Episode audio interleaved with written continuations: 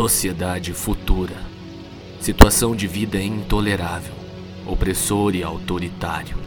Engole, dilacera, destrói, corrói e mata os indivíduos. Mundo sem cores, que apaga cada centímetro de nossas esperanças. A distopia é um marco dentro das obras de ficção científica, modelando futuros temerosos que anseiam por vir carcomendo a vida real, enganando, mal havendo denúncias do quão possível ela pode vir a ser. Basta abrir os olhos para o grande irmão, evitar as pílulas azuis e correr da desgraça ambiental enquanto somos replicados. Mas o que há de nos repassar garantias? Meios de escapar?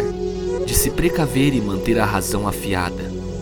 O que nos garante ainda uma saída da caverna? É.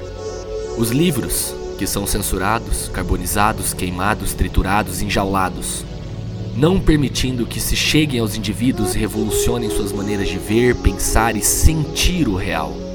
Eternizam, valorizam, relembram tudo o que há de mais terreno em nós. Amamos, odiamos, choramos e desejamos com os livros. A imaginação dá asas que nos deixam voar para além da concretude pesada, cinzenta e opressora da realidade. Ler é por si só um ato de rebeldia contra a conformidade.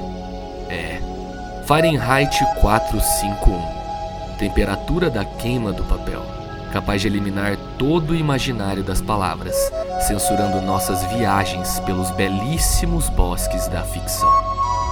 Com a gente, Retornando para papearmos sobre a icônica obra de Ray Bradbury, Alexander Meirelles, professor na Universidade Federal de Goiás, na cidade de Catalão, também produzindo conteúdo no YouTube em seu canal Fantástico Cursos.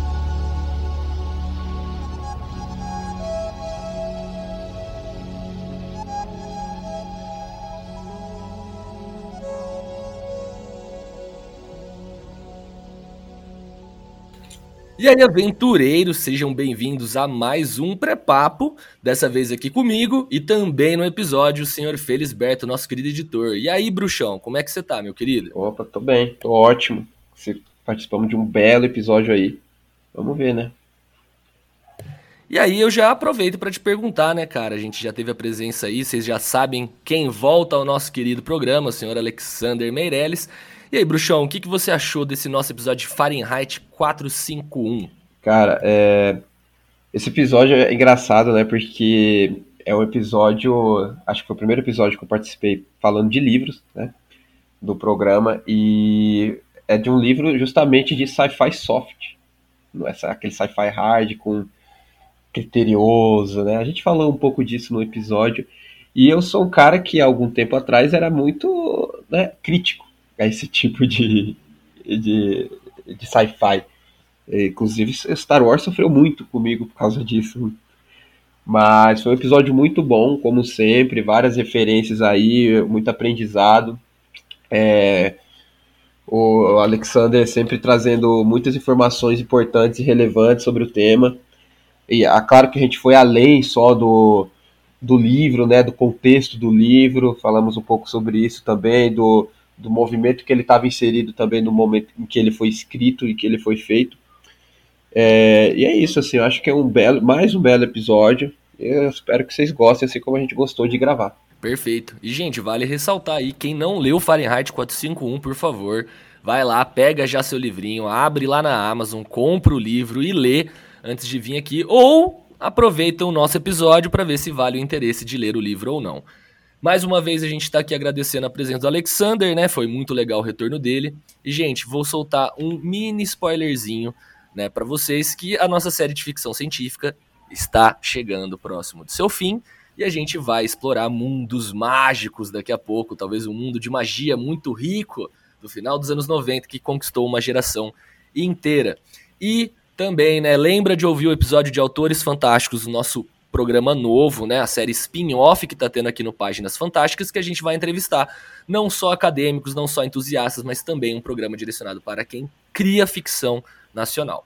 Então, gente, com esse recado, segue a gente no Spotify, segue lá no Instagram, dá força sempre do projeto que a gente agradece muito.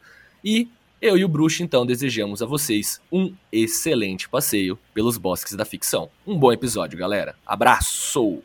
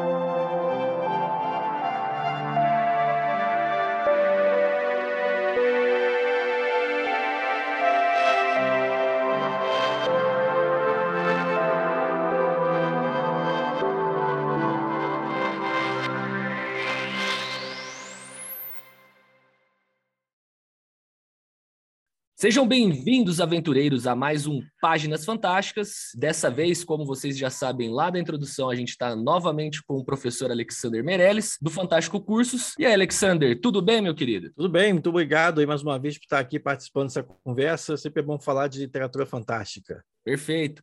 E aí, bruxão? Ó, gente, só explicando, Bruxão Felisberto está compondo aqui a mesa de apresentação junto comigo dessa vez para a gente bater esse papo incrível sobre a obra, né, que o próprio Alexander já nomeou como a sua obra favorita aí das distopias. E aí, Bruxo, tudo certo? Opa, tudo certo. Intruso aqui, né? Não participo muito como co-host, mas bora aí, né? Eu li o livro, eu gosto, então Tô ansioso. Bora. Então, Alexander, já aproveitando aí de começo, primeiramente agradecendo a sua presença mais uma vez e gostaria já de lançar para você, né? Qual que é a importância? Porque que quando a gente teve aquele pré-papo há tantos meses atrás, né? Você pontuou Fahrenheit 451 como uma obra que você gostaria de conversar. E novamente, obrigado por estar aqui com a gente. Beleza. Como eu te comentei na ocasião, né? Fahrenheit 451 é uma obra que, infelizmente, se mantém, se mantém atual, ah, principalmente pela questão de que tem alguns elementos que são recorrentes da distopia, tem outros elementos que, que ela inova, até mesmo por ser uma distopia norte-americana, de uma coisa que a gente pode conversar aqui ao longo de, de tudo mais, e ela já aponta até mesmo para produções que hoje a gente consegue observar nas literaturas mais nas, nas distopias mais atuais, né? Então, é uma obra que, apesar de já passar de meio século, né? A gente está falando de uma obra que, que foi publicada nos anos 50, a gente já está em 2020, ou seja, a gente está falando aqui de uma coisa de mais de 70, de uma obra de 70 anos. Então, o fôlego de, de uma obra se gente vê por isso, né? Como ela consegue se manter relevante com o passar do tempo é, e despertando novas leitoras. Tá? As distopias, no geral, elas têm esse poder, mas Fahrenheit 451 é ainda mais especial, ainda mais porque é uma obra do Ray Bradbury, o conhecido poeta da ficção científica. Então é sobre isso tudo que a gente vai falar aqui. Perfeito, muito obrigado, Alexander. E, cara, já aproveitando então essa introdução, acho legal para a gente contextualizar para os nossos ouvintes, né? Eu vou, é, antes de para elaborar a questão, fazer um contexto pessoal que Fahrenheit foi uma obra que demorou para chegar em mim. No sentido de que quando eu ia pesquisar sobre as distopias, sempre me saltava lá Admirável Mundo Novo e 1984, né? No máximo ali O Senhor das Moscas, e Fahrenheit foi uma obra que demorou para chegar aos meus ouvidos, né? Desde a época da adolescência. Inclusive, fiquei afetado, né? Porque naquele pré-papo foi quando eu falei: não, vou, eu tenho que ler essa obra agora, não dá mais para arrastar essa leitura, e valeu muito a pena.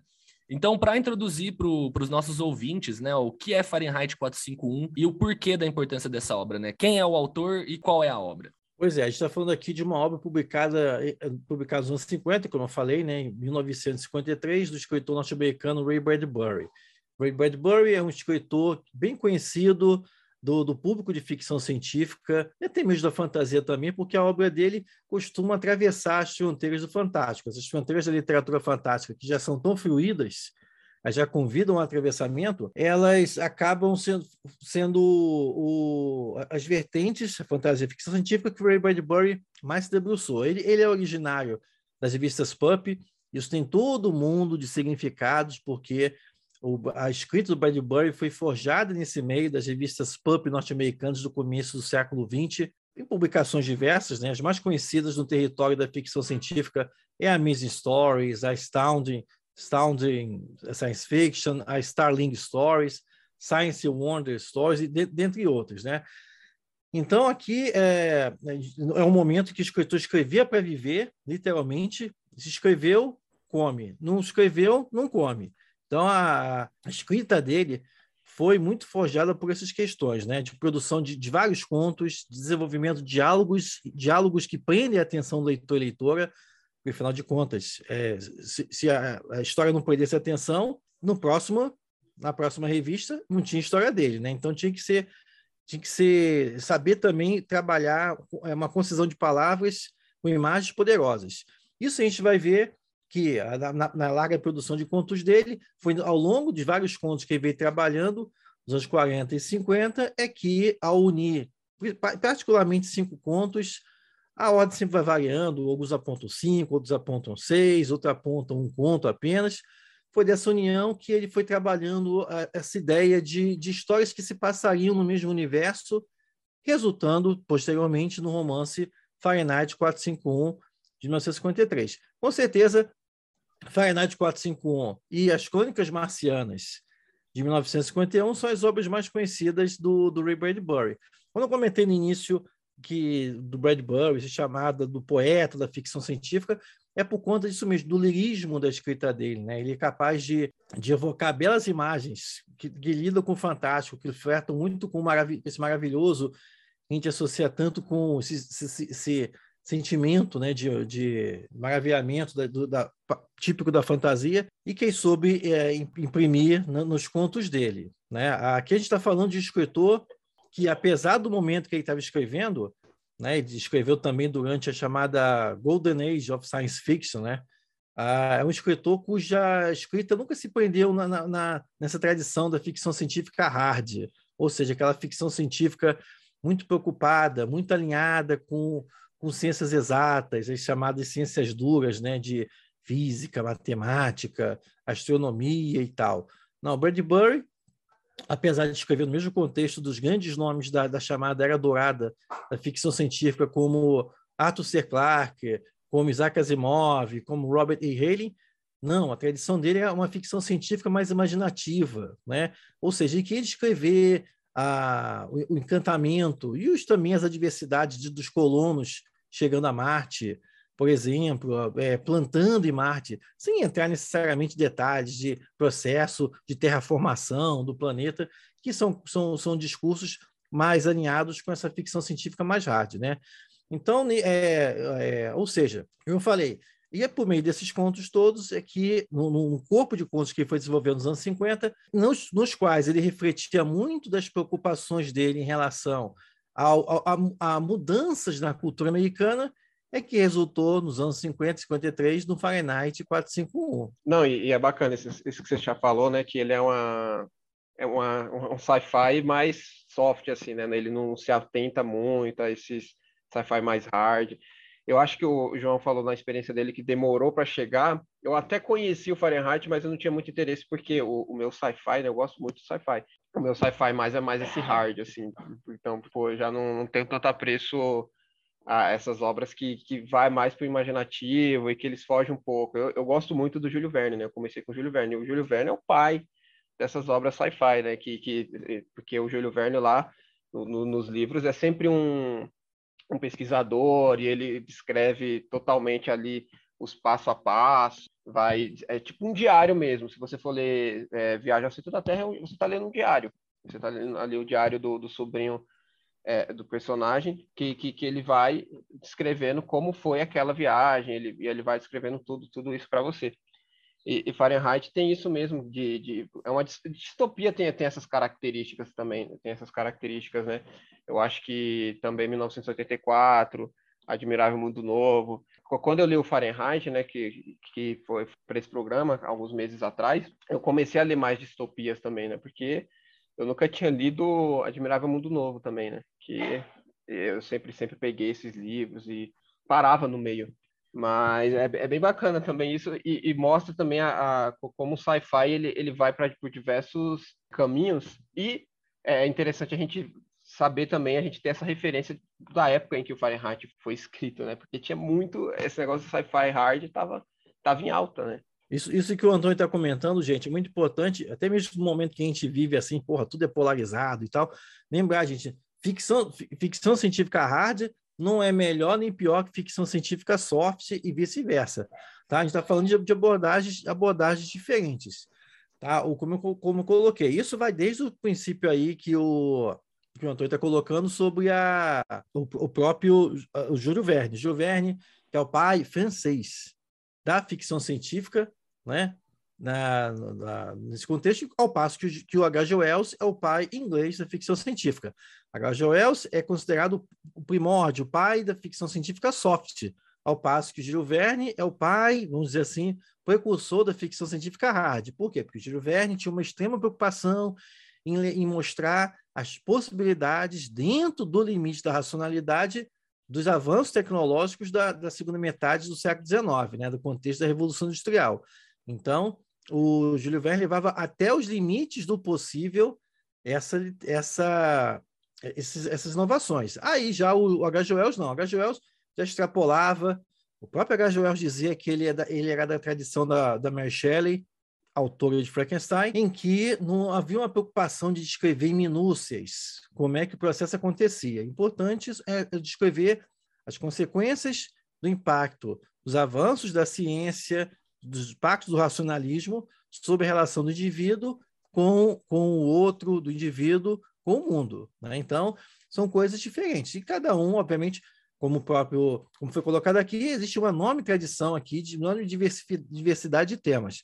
Tá? O Bradbury se alimentou dessa tradição, é, da, da, das chamadas, vamos chamar assim, das distopias, distopias modernas, as distopias modernas, ah, para poder criar a, a, sua própria versão na América. E, Alexander, é, o contexto histórico, como você pontuou, a obra é dos anos 50, né? Sim, exatamente, anos 50. A gente está falando do momento do pós-guerra, né? Do pós-guerra, ah, e isso é muito interessante, que a gente está falando do pós-guerra na América quando também vai surgir, começa a paranoia com a ameaça nuclear.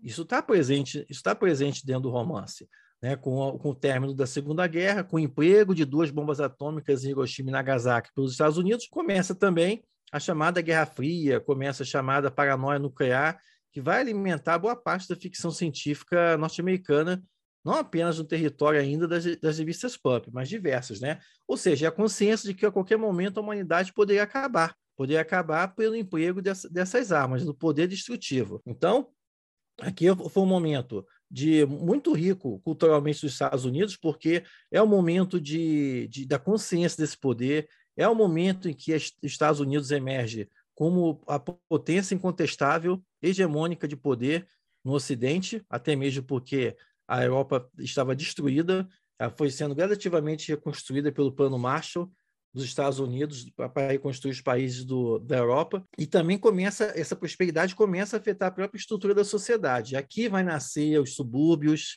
que são bem típicos também, bem apresentados nesse modo de vida descrito pelo Bradbury no Fahrenheit 451, acho que aqueles subúrbios, aquelas casinhas todas iguaizinhas, né, toda bonitinha. Se você se você lembra da tua cabeça aí aqueles filmes como Eduardo Mãos Tesoura, do Tim Burton, que é aquelas casinhas tudo bonitinha, tudo mesmo cozinha, mesmo tipo, mesmo tipo de, de árvorezinha, mesmo tipo de cozinha na, na, casa, da plantinha. Então é aquele modelo ali, né? As casas todas iguais, é aí que vai nascer o shopping center, é aí que vai nascer a cultura do cartão de crédito, ou seja, vai, vai nascer a cultura consumista, né? E principalmente também vai nascer a TV.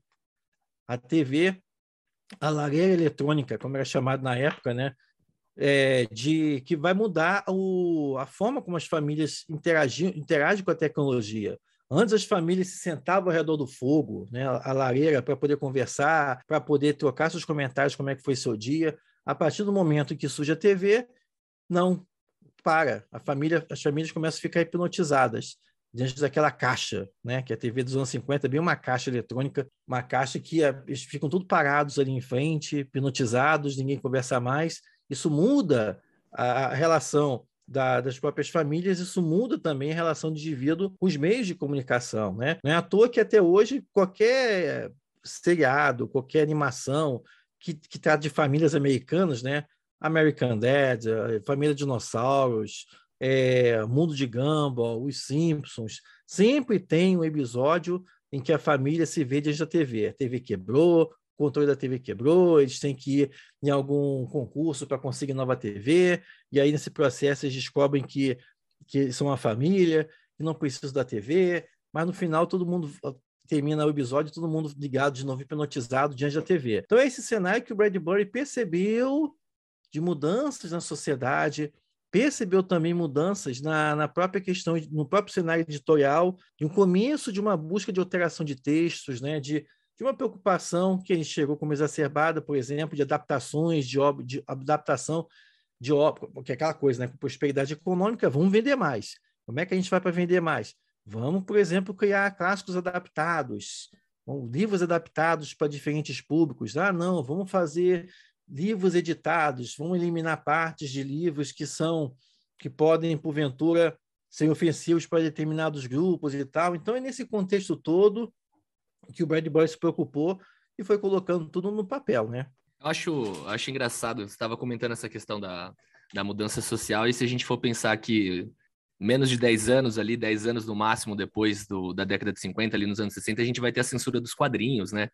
A gente vai ter todo aquele filtro dos quadrinhos violentos, aquele código de censura, e como que essa obra já na sua época se mantém atual e até os dias de hoje, né? A gente que essa terceira guerra mundial, imagino ele escrevendo atualmente com celulares, né? Como que essa ficção científica ela vai se adaptando conforme as temáticas. A gente lembra que antes da televisão o rádio, né, era a referência do sci-fi, você vai lá ver o H.G. Wells, é o rádio, você não tem nem a visualização de uma, de uma possível televisão. Isso, exatamente. O, é, é, é o que você está falando também, João, porque algumas pessoas ainda têm uma visão, mas normalmente é quem, quem ainda quem está começando a ler ficção científica, ou então o público externo, isso é uma coisa que, por exemplo, a imprensa, algum, alguns jornalistas ainda enxergam, de que ficção científica funciona prever o futuro.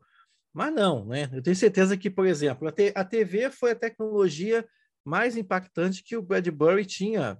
Ele viu, ele viu aquela caixa, que na época só tinha uma, comprada a muito custo pelas famílias americanas, e ele previu que isso aí vai, vai é, capturar a atenção de toda a família. Se ele vivesse hoje, como você falou, tenho certeza que ele, fala, ele escreveria sobre os smartphones, sobre as redes sociais. É, exatamente, né? Porque no, no, livro lá é aquela coisa da tela grande, né? Uma discrepância para hoje, que é uma tela pequenininha ali que cabe no bolso e tal. Acho que é, é realmente. Eu acho que é, isso é um. Pelo menos a edição que eu comprei aqui também, o, é, tem um, um, um, texto ali pequeno ali do Neil Gaiman, né? O Neil Gaiman fala exatamente isso, que, que a, a ficção científica e que as distopias não é que está tentando adivinhar o futuro, na verdade elas estão lendo agora, né? Elas estão analisando agora e, e, claro que elas podem acertar o futuro porque algumas coisas de agora vai influenciar no futuro. Então não é que está tentando adivinhar, na verdade é um é, é uma leitura do nosso presente. Na verdade está falando do, do, presente em que o texto em que o autor escreveu. E aí pode ser que ele acerte alguma coisa ou outra, porque isso, isso é natural. É, isso inclusive, isso, inclusive é uma das. Só, só para completar isso, isso inclusive é uma das definições da distopia uma das definições de distopia por críticos como Tom Moylan, é, Lehman Tower Sargent, é disso, de que a ficção, a, a distopia, ela captura perceptíveis deficiências no presente, extrapola elas no futuro. Tipo, se você não prestar atenção, se não se ligar no que está acontecendo aqui, olha o que, que pode virar. Né? É, é o que o próprio H.G. Wells fez na Máquina do Tempo ele observando a situação dos pobres na, na Inglaterra vitoriana, né, dos pobres vivendo como animais, enquanto os, os ricos desfrutando das benesses da, da, da, Revolução Industrial, ele projeta ali de uma forma muito extrapolada, né, de, de séculos, muitos séculos na frente disso, de, de, que a própria raça humana ia se, ia se dividir entre Morlocks e Eloys. Os Eloys vivendo em cima, no hedonismo dali, tranquilo. os Morlocks, que é a evolução dessa classe trabalhadora, vivendo embaixo da terra, né? virando como seres canibais, inclusive. A advertência: os pobres vão acabar devorando os ricos. Eu, nossa, cara, no momento que se, tanto pela sua fala quanto do Ramon, né, me saltou demais a cena da, da esposa do nosso protagonista, né, do protagonista do livro no quarto, conversando com a família à distância, a gente consegue né, traçar paralelos muito óbvios com a questão da, da internet atualmente, inclusive o nosso próprio encontro aqui, né? Através de uma tela, a gente está se vendo, está se comunicando, e ela viciada nisso, né? O, o que caracteriza uma, uma sociedade extremamente brutal no Fahrenheit 451 lendo a obra e não tem como não traçar paralelos com as outras referências, né? Principalmente 1984, eu fiquei até nas dúvidas de falar, gente, qual universo é mais hostil? Né, 1984 ou Fahrenheit 451. E a realidade de Fahrenheit 451 ela é muito mais pesada, muito mais pesada no aspecto de que no 1974 ainda tem um senso coletivo de sociedade. Nós estamos sendo manipulados né, coletivamente. Tem uma sensação de comunidade, por mais que seja oprimida, seja afetada, há uma consciência coletiva. No Fahrenheit 451 é, é praticamente o individualismo vencendo, né? Individualismo total. Aquelas pessoas são individuais, elas nem conseguem mais ver o lúdico da vida. E ver a parada das telas, ver muito como a nossa sociedade vem a caminhar, ela tá falando, né, muito com a gente, ó. E olha 70 anos já, né? que a obra foi 70 lançada. 70 anos, 70 anos. E, e, é isso, né? É essa, essa questão que você coloca até de, da diferença entre essas duas distopias, que na verdade são distantes coisa de quatro anos. O 984 é de 49, o Fahrenheit é de 53. Então é coisa de quatro, quatro, cinco anos. Né? Então é, é, é muito interessante isso, porque o, o Fahrenheit reflete essa, essa, questão. É uma distopia, a, a, a, opressão é mais sutil. Sutil no sentido assim, ela é brutal, mas ela é mais, mais diluída. No 984, ela é centrada, ela é parte de um, de, de um órgão específico que oprime todo mundo, oprime os indivíduos como um todo. No Fahrenheit 451, não. No Fahrenheit 451, os indivíduos, um, um, cada um é um agente de é um agente de perpetuação e de controle do sistema. Por quê? Porque reflete essa individualidade americana. É, esse, esse, esse questão do individualismo, ela reflete tanto a, essa, essa questão mais, mais opressora do Fahrenheit 451, assim como também aponta a diferença dela em relação a outras distopias.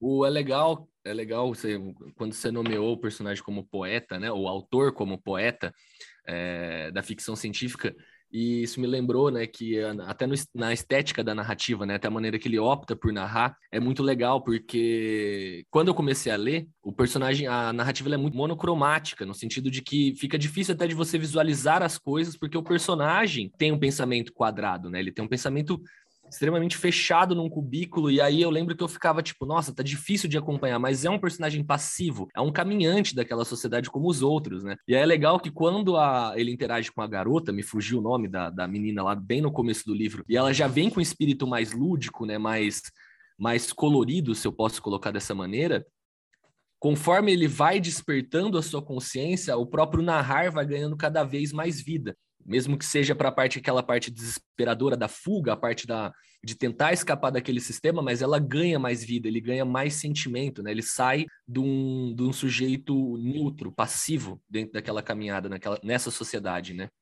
Isso, exatamente. O é, é aquilo.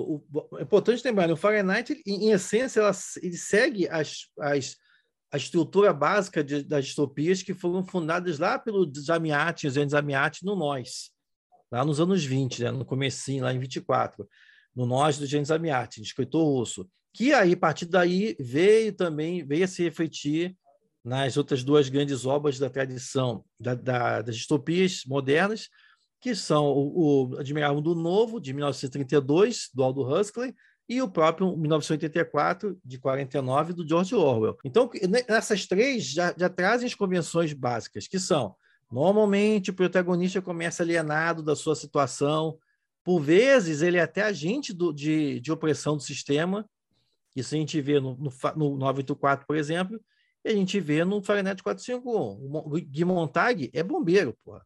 É ele que vai botar fogo nas coisas lá, nos, nos livros todos. Né? Então, essa é a situação padrão. Alienado, daí que tem essa, essa tua impressão, né? essa sua leitura muito bem percebida, monocromática. Aí que acontece, também é típico das distopias. Ele encontra um, um, um ponto de contestação. Apesar que no caso do Montag, ele já vinha mais no, no fundo assim, da cabecinha dele, ele já vinha, sabe? Ele, tinha curiosidade dos livros. que ele queimava. Os outros não, os outros chegavam queimava tudo. Já, agora o Montag e já tinha uma coisa assim de, porra, pega, o que, que será que tem esses livros aí que é tão subversor, né? Aí o que acontece quando aparece a personagem feminina, isso é padrão também, isso tem no, no, no Nós, nos Amiates, tem no Admirável do Novo, isso tem no 984, que tira o indivíduo da alienação. Né? Então, é, normalmente é uma personagem feminina, porque tem toda uma relação com a questão do sexo, enquanto a mulher, a mulher que é guardiã do sexo, a mulher que é reguladora do sexo, é uma coisa, e, e a coisa que governos totalitários, distopias mais temem é sexo. É sexo e, e cultura, né? E leitura de livro. Porque o sexo é uma força subversora, porque ela vai, é, o cara aceita uma porrada, é lobotomizado, mas porra, sem sexo ele não fica. Então, aquela, aquela coisa do. De, e, e é isso que a personagem faz para ele. Né? Pô, você já olhou os livros? Você já leu os livros que você que você está queimando aí? Né? É mais ou menos, trouxendo um contexto mais para frente, você vê isso no, no Matrix de 99. A Trinity faz esse papel. Ela que vai lá, ela que atrai o Neo, né? ela que tem um contato com ele na, na, no, na, no clube, na casa noturna e tal. Ou seja, está replicando essa questão. E a partir daí, sim, o indivíduo toma ciência do seu, da sua condição de alienado e vai, e segue a trajetória. Nas distopias normais, clássicas, vamos falar assim, é tiro, porrada de bomba. Né? Ou, seja, os personagens eles são oprimidos, eles voltam para o sistema e são novamente enquadrados, tem a famosa frase lá do 984, né? O futuro é uma bota pressionando teu rosto eternamente, não sei o quê e tal. Né? Ou, ou seja, não tem esperança. Isso é típico de, de, de distopias, distopias é, europeias, né? principalmente inglesas. Tem, tem um tom de um tom mais pessimista, é, por conta da própria estrutura da sociedade. A sociedade inglesa não é uma sociedade pautada por individualidade. Né? A própria estrutura histórica da, da Inglaterra é disso. Né? Então você vê isso no, e o próprio o, o nós dos Amiati também, né? Vamos lembrar, um contexto da Rússia, que também não é, não é muito pautado por isso, valorizar a individualidade. Né? Você vê isso no Senhor, das, no, Senhor das Moscas, você vê isso na Laranja Mecânica, tem essa coisa mais pesada, mais pessimista, mais fechada. Agora, lá não. O Bradbury captura essa convenção e trabalha em cima dela. Mas aí ele vai trabalhando de outro jeito, ele vai oferecer. Aí, aí entra o elemento americano na, na, na narrativa. É, estender um pouco mais o que você falou no começo, né? Que você falou de. Eu acho que esse negócio da qual que é mais pesado, qual que. No, no Fahrenheit, se você for comparar com 1974, você tem aquela você tem aquela noção de que no Fahrenheit até no, no, livro mesmo eles dão a entender que também é uma coisa que as pessoas foram se colocando naquilo né de que, porque lá no 1974 é uma coisa de coletivo mesmo, é ali o Estado é, impondo e tal. No Fahrenheit também, só que é, no Fahrenheit as pessoas vigiam, né? Então, se o vizinho te olha lá com você andando com o livro, eles vão lá, ligam para um bombeiro, ou então, às vezes, até alguém da, da sua própria casa vai lá e, e, e te denuncia. Então, é como se é como se as pessoas. Tem uma cena também que o personagem principal, eu sou horroroso com nomes, então não vou lembrar, falar personagem principal e tal. O, o, ele, ele, vai, ele vai questionando, né, numa festa ali com, com, com os vizinhos dele, e, e, e, a moça começa a, a chorar, e ela não quer ser questionada, ela não quer pensar sobre isso, né? Então, é meio que a, a, a, gente vai se colocando, é, como, é esse negócio mesmo. Enquanto, enquanto 1964 é uma coisa mais coletiva, acho que isso é mais também do autor, também lá do, do George Orwell também, ele vai Revolução dos Bichos, mas Fahrenheit é uma coisa muito mais, fala muito mais do indivíduo mesmo, né?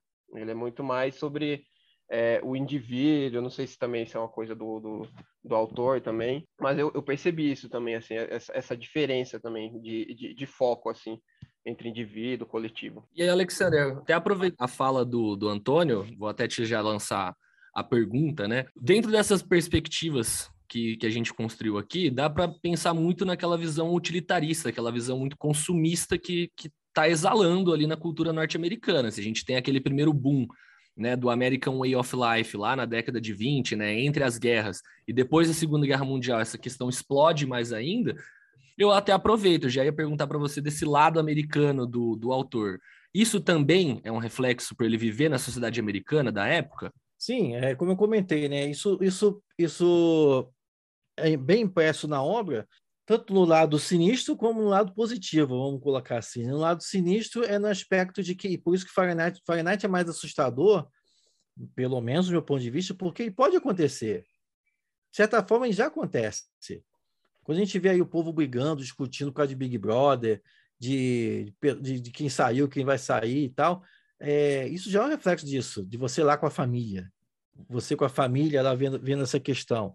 Né? A, o, o 984 é, ele é muito opressora, mas é tão opressora que chega a ser uma, tipo uma fantasia.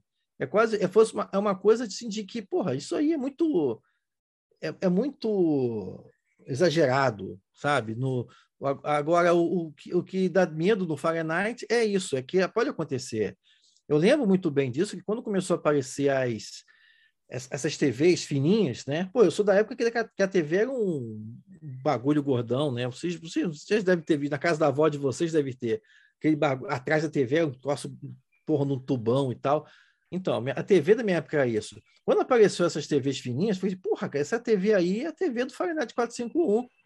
As paredes, né? Quanto maior a parede, a meta é isso. Vai ter promoção? Vamos comprar outra parede. Vamos botar a parede da cozinha, no banheiro, no quarto, no, no, no tudo que é canto, para você estar integrado à família. Então, é, é, isso é muito assustador. Né? Depois, quando veio outra geração da TV ainda que se conecta nas redes sociais, aí pronto, aí virou, virou então, um passo disso. Tá? Então, então esse, esse é, é um dos lados né, que vocês colocaram, é muito individual. Essa individualidade tem um lado positivo, porque é isso que, pelo menos no, no meu ponto de vista, também de outros críticos, ela ela traz essa diferença em relação, vamos chamar assim, as distopias europeias, porque a cultura americana é extremamente individualista. Desde lá da formação dos puritanos, lá no, século, no final do século XVII, você já tem disso, né? O puritano que é responsável pela sua própria salvação, você não tem intermediário para salvação. Quer se salvar? Então, em vez de você ir lá se confessar, igual o catolicismo, em vez de você ir lá falar para o padre, para o padre aliviar seus pecados e tal, você precisa de intermediário? Não. Você que vai ler a Bíblia, para você ler a Bíblia, você tem que saber ler. Então, vamos ler. Então, você aprende a ler, vai ler a Bíblia, você que é responsável, você que tem que cuidar das suas questões. Mais uma vez, tem um lado bom e um lado ruim.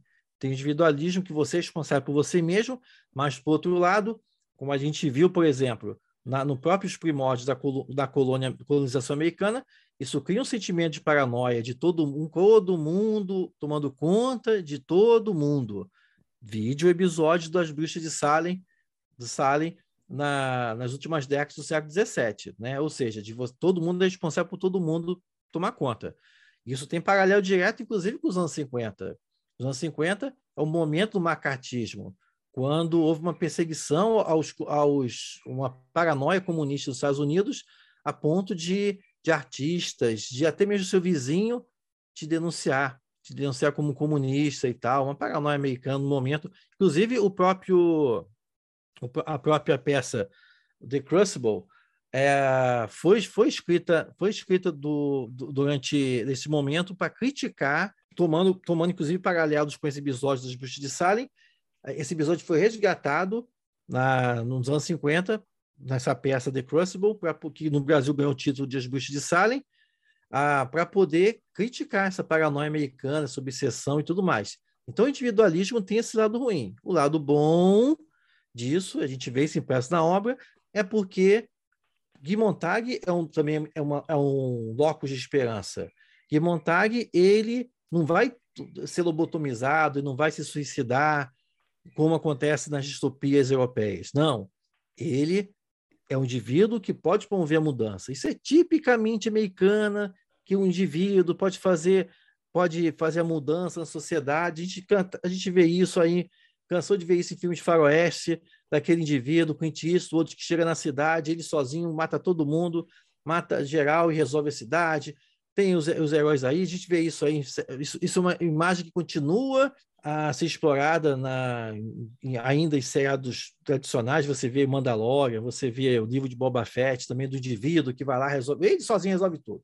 Tem lá os seus, seus amigos e tal, mas no fundo é ele que resolve tudo. Então, a distopia americana é muito pautada nessa questão do, do, do individualidade, né? Que vai, vou resolver a coisa até Rambo, é Braddock, Rambo, Braddock, o homem faz tudo. Então, o, o lado positivo é disso, de que é assim, ou seja, você reforça o, o poder do indivíduo, que é bom, que é bom, ou seja, de Montag está satisfeito, beleza, então ele vai e procura outras pessoas como ele encontra lá as pessoas livres, né? As pessoas livres que são perpetuadores do saber. Né? São, isso, isso é interessante porque isso é, é uma isso ecoa outras obras da ficção científica, né? outras obras, inclusive da história humana, de momentos em que a cultura esteve ameaçada, e um grupo de pessoas eh, se coloca como guardiã de obras que, senão, a gente nem teria acesso nos dias de hoje. Tá? Então, nesse, nesse ponto, o Fahrenheit 451 é um ponto de virada em relação às distopias, às distopias clássicas, né? porque ela oferece uma contra-narrativa utópica. Esse é um termo do, do, do Tom Moylan, no Scraps of the Untainted Sky, né, em que você tem um núcleo de um, um comecinho, uma sementinha de esperança dentro da distopia. É, é como se fosse um, um, um, câncer, vamos dizer assim, um câncer que vai se espalhar, vai contaminar todo o sistema, né? vai, vai, a partir dali se coloca como uma perspectiva de mudança assim que as condições favoráveis aparecem, que no final do, do romance, vou dar spoiler aqui, gente, porque, pelo amor de Deus, né? vamos lembrar, já, esse Fahrenheit 451 já está aí, já tem 70 anos. Então, no final, quando, quando as, os aviões passam, né, jogando as bombas e sobe aquelas labaredas de fogo, né, aí a última cena é o povo, os homens vivos, falando lá, as pessoas vivas, falando. Chegou o momento e aparece elas lá atravessando o rio e tal, para é, reeducar, né? Reeducar o povo, levar o livro, né? Esse objeto tão combatido que tantas vezes falam daí que ele vai morrer, mas ele continua vivo. É, os livros seguem com a gente, né, cara? Eu acho é, muito fascinante porque esse contraponto final ele é o que dá uma margem de esperança, né? Então, por mais que hoje a gente tenha uma tenha gerações, a gente viva num país que não é leitor, né? A gente tem um grande, uma grande parte da população brasileira que não lê. A gente está aqui eternamente combatendo para fazer que os livros, independente do gênero, do que seja, continue vivendo e que continue tendo acesso né, aos novos públicos. Eu acho muito legal é, quando você puxa essa parte da, da questão do, do, do, condicionamento das pessoas, né, de como é uma escolha do indivíduo, e me veio uma reflexão extremamente aleatória, eu acho que encaixa muito também pelo seu trabalho. Novamente, gostaria de falar aqui que não só eu, como a equipe como um todo, valoriza demais seu trabalho, viu, Alexander? É sensacional o que você Legal. faz junto com os outros pesquisadores. E vou até puxar uma palhinha com um episódio que vai sair antes desse. A gente entrevistou um autor de RPG nacional, né, o Daniel, e me saltou muito, cara, como que essa escolha dos indivíduos permite até a nossa mente ser colonizada por essas escolhas individuais. Então, para elaborar essa reflexão, eu tenho dois amigos, né, próximos, que eles têm a, a cabeça, eles têm uma escolha, e é uma escolha deles. Né? O sistema deu essas margens que eles não conseguem valorizar, por exemplo, a literatura nacional. Eles são leitores, mas no momento que você fala, ó, isso aqui é uma obra nacional, ele automaticamente desvia do conteúdo. Ele fala, não, isso aqui vai ser inferior do que o que vem de fora. E é uma escolha do indivíduo, né? Ele, ele opta por não valorizar o que nós temos aqui, né? E a gente poxa, o Brasil é riquíssimo de conteúdo que você ensinou pra gente naquele último episódio, que você vem fazendo, muitos outros que vem trabalhando dentro do cenário da ficção nacional para valorizar, para a gente ter o poder de escolha, né? Tá com a gente. E eu fui percebendo essa mudança a partir do momento que, nesse último episódio que a gente gravou, é, quando eu vou lá e falo Thor, eu consigo, nós três aqui automaticamente temos alguma imagem do Thor em nossa cabeça. Pode ser o Thor da Marvel, mas ele vem. Só que você fala Xangô, você fala Ogum, e é impossível, é quase difícil de palpabilizar a figura da entidade na sua cabeça. E é uma escolha nossa, né, cara? Uma escolha pela nossa literatura não ter a sua valorização ou não se atualizar, né, dentro dos currículos aí, dentro do que os jovens veem como referência nacional. Acho muito legal essa questão da escolha dos indivíduos. Sim, sim, é, é, é, é esse ponto, né? Tu, é, tá tudo disponível aí, né? Hoje em dia. A informação antes era mais restrita, mas hoje está mais livre. Apesar, apesar que eu sempre tenho uma postura mais otimista em relação a essa questão, por exemplo, nesse caso específico aí, né? De, de leitura, leitores, leitoras que ainda não, que não gostam, vamos dizer assim, de, de literatura fantástica nacional. É, é, é uma questão de contato, né? Muita gente eu vejo que não compra, já não, não, não, se, não se arrisca, vamos dizer assim, a investir o dinheiro porque acho que vai ser ruim, porque é brasileira, copa e tal, tá? Mas eu posso falar, gente, não é assim. Então, assim, eu, eu minha esperança é do fato de que é, é só falta de conhecimento. Se uma, uma vez que eles, eles e elas derem uma chance para essas obras, vão ver que a gente tem uma narrativa própria, obviamente, gente, como tudo, todo lugar publicado no mundo tem muita porcaria, mas também tem muita coisa boa, tá? Então, é, a própria distopia, né? No Brasil também tem escritores escrevendo distopia, escritores e escritoras escrevendo distopia, que não devem nada ao, a, a, que a gente vê lá de fora, né? Então, o, hoje essas temáticas da, da literatura fantástica estão muito universalizadas. As, as angústias e ansiedades são, são comuns.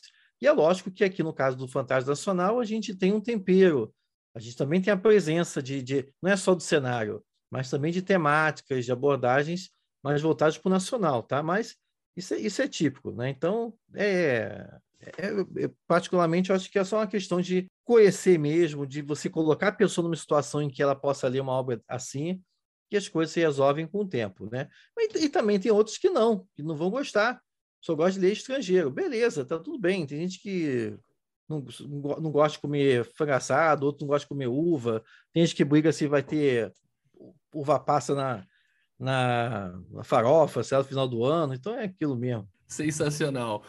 E uma parte que, que, é legal da atualidade, que seguindo no seu otimismo, né, nessa reflexão, é que com a internet fica muito mais difícil de queimar os livros, né? Se antigamente era mais fácil de você censurar. Hoje, se as coisas forem censuradas, nós, viramos, nós viramos os ratos da pirataria, né? O conteúdo vai continuar sendo alimentado na internet. Mesmo que os livros físicos sumam, a gente vai estar tá aqui na internet alimentando, né? Fora as mil cópias. Mas o cenário dá para tem uma boa estante para botar fogo aqui, esse cara. Pois é, não, não João, mas isso é uma coisa que você está falando, mas eu vejo até com uma certa apesar do otimismo e tal, mas eu também fico sempre tentando atento, é, e a gente tem até tem que ter muito cuidado até para falar disso, porque hoje eu vejo um discurso muito inflamado de todos os lados, por exemplo, eu vejo gente que quer queimar que quer queimar livros de escritores que, que hoje estão cancelados, vamos falar assim, né?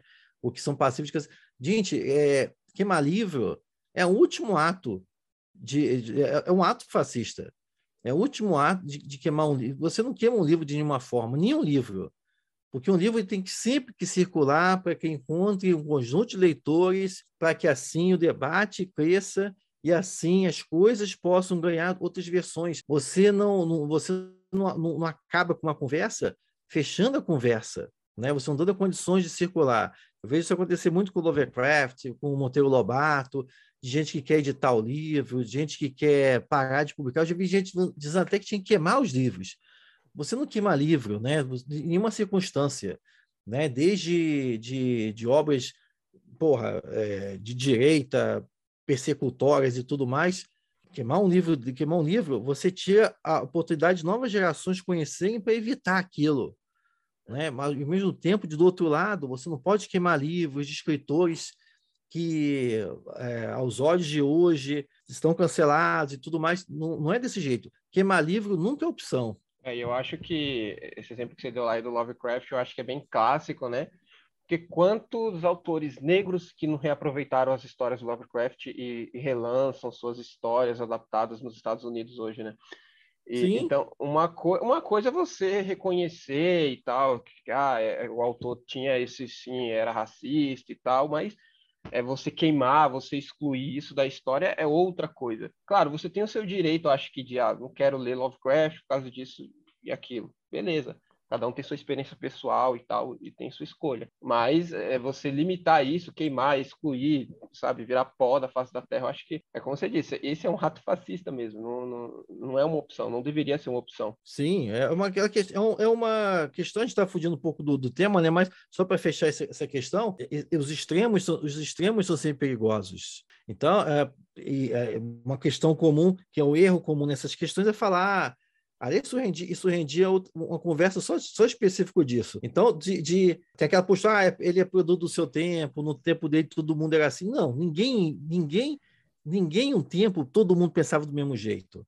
Sempre tinha alguém que é para apontar que tal pensamento é errado. No outro extremo tem o pensamento de dizer, ah, não, vamos separar o autor da obra. Gente, ah, não, eu não quero ler, eu, quero, eu sou apaixonado por Harry Potter, não vem falar no meu ouvido que J.K. Rowling é transfóbica, eu não quero ouvir isso, não quero ouvir isso. Não, gente, não, não, não tem nenhum problema, você tem que saber separar as coisas no aspecto de quê? Não é separar autor e obra, mas dizer que é o seguinte, a obra é importante, ela tem um impacto dentro da tradição da literatura fantástica, Mas o escritor, escritor é um canalha. Então você não tem problema de você reconhecer que a pessoa é podre, mas que a obra dela é fundamental. Eu, e aí, não, não pode, você não pode ler isso aí, essa obra não, porque é do escritor. Não, a obra é fundamental. Essa obra forjou escritores escritores, como Carlos Bilma de Avalon. A obra, a obra é fundamental, formou gerações de feministas. Mas a escritora é podre. A escritora é pedófila. Beleza, vamos que vamos. Quem quiser ler, continua a ler. Quem não quiser ler, é o que eu sempre falo, é uma coisa muito individual. Né? É, não posso falar para uma pessoa que, que foi vítima de pedofilia para ela ler Mary Zimmer Bradley. Depende sempre da, do, da experiência que ela teve. Como também não posso falar para uma pessoa que sofreu racismo, já foi, sei lá, sofreu até danos, coisas mesmo de violência por conta de racismo. Ah, não, vai ler Lovecraft, porque, pô, não, depende da experiência de cada um. Alexander, como foi seu contato com Fahrenheit 451? Como chegou em você? Como que essa obra gerou tanto significado? Ai, eu, olha, eu nem lembro mais como é que foi isso aí, mas foi nesse bojo de leituras de uma obra, foi mais ou menos como o Ramon, né? A gente vai lendo as, as obras, as conhecidas obras de, de, de, literatura de distopia, né? E uma coisa vai puxando a outra. Eu imagino que, assim como várias pessoas, a gente começa com o 984, com o Admirável do Novo, e aí começa a ir procurando outras obras. O contato mais estreito com essa obra eu tive foi no começo do, do, do, dos anos 2000, quando eu fiz o mestrado em literatura de língua inglesa, porque meu mestrado foi sobre distopias. Mas, no caso, eu comparei, foi o Conto da Aya, da Margaret Atwood, com o, a Parábola do Semeador, da Octavia Butler. Na época, ninguém nem sabia quem é Octavia Butler no Brasil e tal. Agora está aí, arroz de festa. Aya também, agora todo mundo sabe o que é. Na época, só, só o meio acadêmico que conhecia. É, no caso, eu tinha comparado a figura do sobrevivente, que é muito comum tanto na literatura afro-americana quanto na literatura canadense.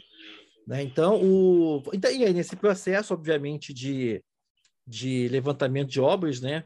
a gente sempre faz esse percurso, é, faz parte da pesquisa, da parte da, da revisão, revisão crítica, ah, e aí, mais uma vez eu cruzei com o Fahrenheit 451 e aí foi uma leitura mais cuidadosa, né? Até para observar esse ponto de contato, porque no meu mestrado foi justamente sobre isso, foi sobre contra, contra narrativas utópicas em distopias. E o Fahrenheit 451 já traz isso, já traz a semente disso nos anos 50, tá mostrando uma, um ponto de, de diferenças das distopias americanas em relação às distopias inglesas. Posteriormente, eu voltei para a obra porque uma, uma mestranda minha, aqui na, na Universidade Federal de Catalão, ela foi pesquisar Fahrenheit 451.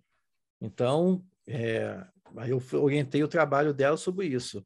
E aí, pronto, vira e mexe, eu estou em contato com a obra. Ela me marcou tanto, cara, que depois que eu li, acho que um mês depois, é, eu presenteei um aluno meu do ensino médio com Fahrenheit 451. Falei, ó, isso vai fazer uma grande diferença para você. Dei aquela assinada, é uma obra que marca. E se a gente fosse tentar, tentar, né, uma provável encaixe num quadradinho, na questão dos gêneros, né, literários, é, quando eu estava lendo, cara, me ocorreu muito que Fahrenheit seria uma espécie de diesel punk ou não. Por uma questão das criaturas extremamente, os robôs, né, aqueles robôs é, mais mecânicos, mais movidos a combustível. Imagina aquele cachorro da maneira mais é, mecânica possível, assim, com os combustíveis soltando fumaça, enfim. Sim, tem uma, tem toda uma discussão e aqui, gente, é importante a gente lembrar que qualquer obra pode ser lida por diferentes chaves, né? Mesmo o pessoal fala assim, ah, é John Carter, John Carter, John Carter em Marte, John Carter em Marte é, é, é space opera, é, é fantasia científica, é, é, é ray punk, depende da chave que você está lendo, é que a obra vai se adequar, né? O Fahrenheit 451 se passa os anos 50, ou seja, dentro de uma leitura, ele pega a, uma, e permite uma visão dieselpunk. Que o dieselpunk mesmo. Aliás, gente, se você essas, essas distinções aqui, né? Os mundos punks tem lá no Fantástico Cursos, tem a playlist Mundo Punk, tem mais de 35 mundos lá para vocês verem, tá? Então, lá no, no vídeo específico do dieselpunk, eu explico que tem duas vertentes do dieselpunk. Tem uma que vai do, do, começo do século XX até o 1939, antes, um pouco antes de começar a, primeira, a Segunda Guerra Mundial. E a segunda expressão também começa no começo do século XX, é, 1900, e vai até 1959, 1960, tá? Que inclusive essa segunda versão ela é mais mais dark. Normalmente é, essa, essa segunda versão do diesel punk, que por vezes é chamado de, de nazi punk, que, que por vezes traz cenários em que a Segunda Guerra Mundial se prolongou, ou então que, o, que a Alemanha venceu a Segunda Guerra. Então, é nesse contexto daí. Né? Então, como a obra se passa nos anos 50, existe, essa, é, é, existe elementos de, ali de dieselpunk dentro do, Fahrenheit 451. Lembrando sempre, porque afinal de contas, como é que, como é que os bombeiros queimam lá, queimam lá as paradas lá? Primeiro eles jogam aquela gasolina, diesel, vamos vou lembrar que, que eles jogam lá em cima dos livros e mete fogo, né? E, e, a, e, a, gente fala, a gente, é, é, essas questões das, das ficções punk, né, da literatura retrofuturista, é sempre pautada nesse sentido da a, a força motriz que gera aquele mundo, né? Força motriz que move aquele mundo. E nesse caso aí, como o João bem colocou, tem muito essa questão do diesel, do combustível, tem essa questão do, do, do, do consumismo, tá? A, ou, em outras leituras, por exemplo, os anos 50, já começa muito também a tradição do atom punk, já que aquelas tipo Fallout, né? Aquele visual mais. Eu gosto muito desse visual dos anos 50, assim, daquelas, aquele, os, os, os veículos mais redondos, né? umas coisas mais futuristas, mais os Jetsons e tal. Né?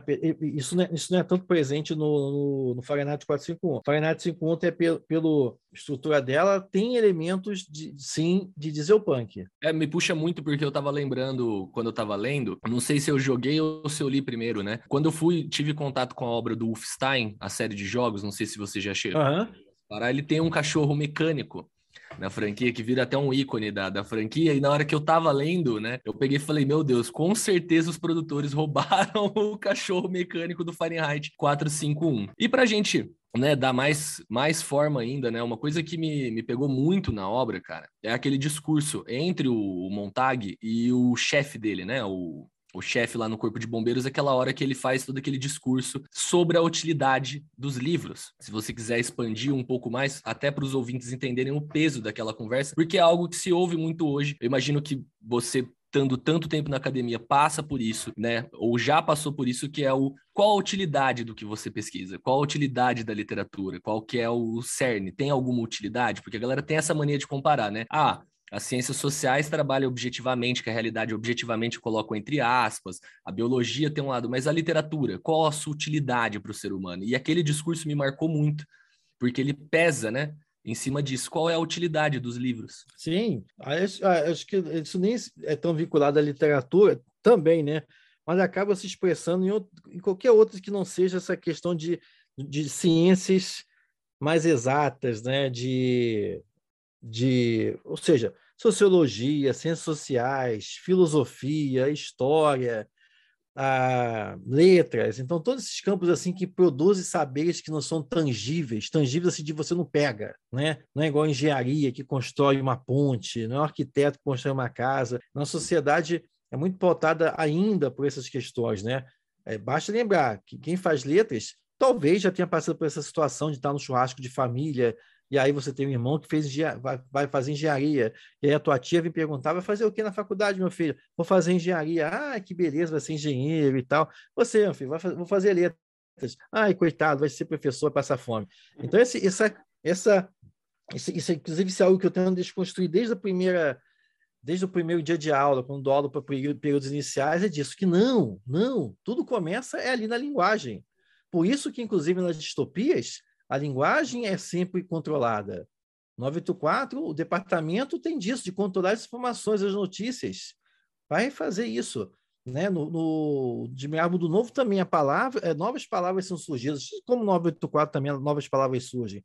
No Fahrenheit as palavras também são então o saber é, é, muito perigoso, né? Da, de você apagar. Então, é, tanto que é recorrente nas distopias, você a manipulação de informações visa apagar o passado e reescrever o presente para assim forjar um novo futuro. Então esse discurso, esse discurso que você está mencionando, fala sobre essa questão, né? Para que que servem os livros? E que que vai, combinar naquela discussão de, porra, os livros deixam as pessoas tristes, né? Os livros deixam as pessoas porque se eu escrevo um livro um livro tal vai, vai, vai ofender pessoa tal. Se eu escrevo um outro livro, vai ofender uma outra pessoa.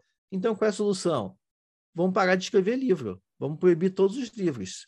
Né? E, e, e, o triste, e é isso que eu falei no início, né, que infelizmente Fahrenheit 5.1 ainda é muito atual, a gente vê essa situação. A gente sempre, sempre associa muito assim, ah, não, o Brad Bub escreveu Fahrenheit 451 para poder criticar a, quem destrói livro e tal, mas também, na verdade, ele tava, o, o Brad Bub estava preocupado é com esse trabalho de, de você querer criar um mundo onde ninguém vai ser ofendido. Isso é muito particular do nosso mundo de hoje, né? As pessoas se ofendem demais. Né? Então, o, o, é isso que ele está apontando ali. No caso, o que o Brad Boy estava reclamando é, por exemplo, de obras que eram lançadas é, clássicos adaptados, por exemplo, ou então obras em que é, algumas palavras eram eliminadas para poder não ofender grupos específicos, como, por exemplo, editores no Brasil fizeram com a obra do Lovecraft, que editaram, substituíram, cortaram palavras porque eram palavras racistas.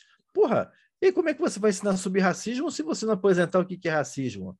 Para você a, a, oferecer uma contextualização. Então, é, tem essa faceta, tem essa faceta também, a faceta dos livros, né? De, do, do saber no cerne dessa discussão que você está comentando, ô João, existe a questão de o que, que é realmente útil, né? O que, que faz utilidade é o que eu uso apenas para poder produzir uma cadeira? Ou, ou então é, é, uma, é utilidade é eu saber contar uma história que vai fazer com que aquela outra pessoa, por exemplo, saia da depressão e aí ela possa continuar a vida dela, possa continuar na busca dos objetivos. Então, a gente está falando aqui de dois processos criativos. Umas pessoas criam cadeiras. Isso é um processo útil. Outras pessoas aprendem a contar histórias. Isso também é extremamente útil. Tá? Então, é, isso, isso é muito relevante e, e, é sempre bom destacar, principalmente para quem dis, discute a utilidade dos livros. Tá? É, é importante a gente lembrar dessa questão. Ah, e, e, o poder das histórias. A, a, a história é que foge à humanidade. As civilizações surgiram e prosperaram por causa dela. Nós somos seres ficcionais também, nós somos produtos de histórias que vão ser contadas por outras pessoas. O que eu vejo também em Fahrenheit 451 é isso, é, é uma luta de uma perpetuação pelo ato de contar histórias. Né? E as histórias, elas vêm de experiências individuais, e não daquelas que a gente só, só recebe.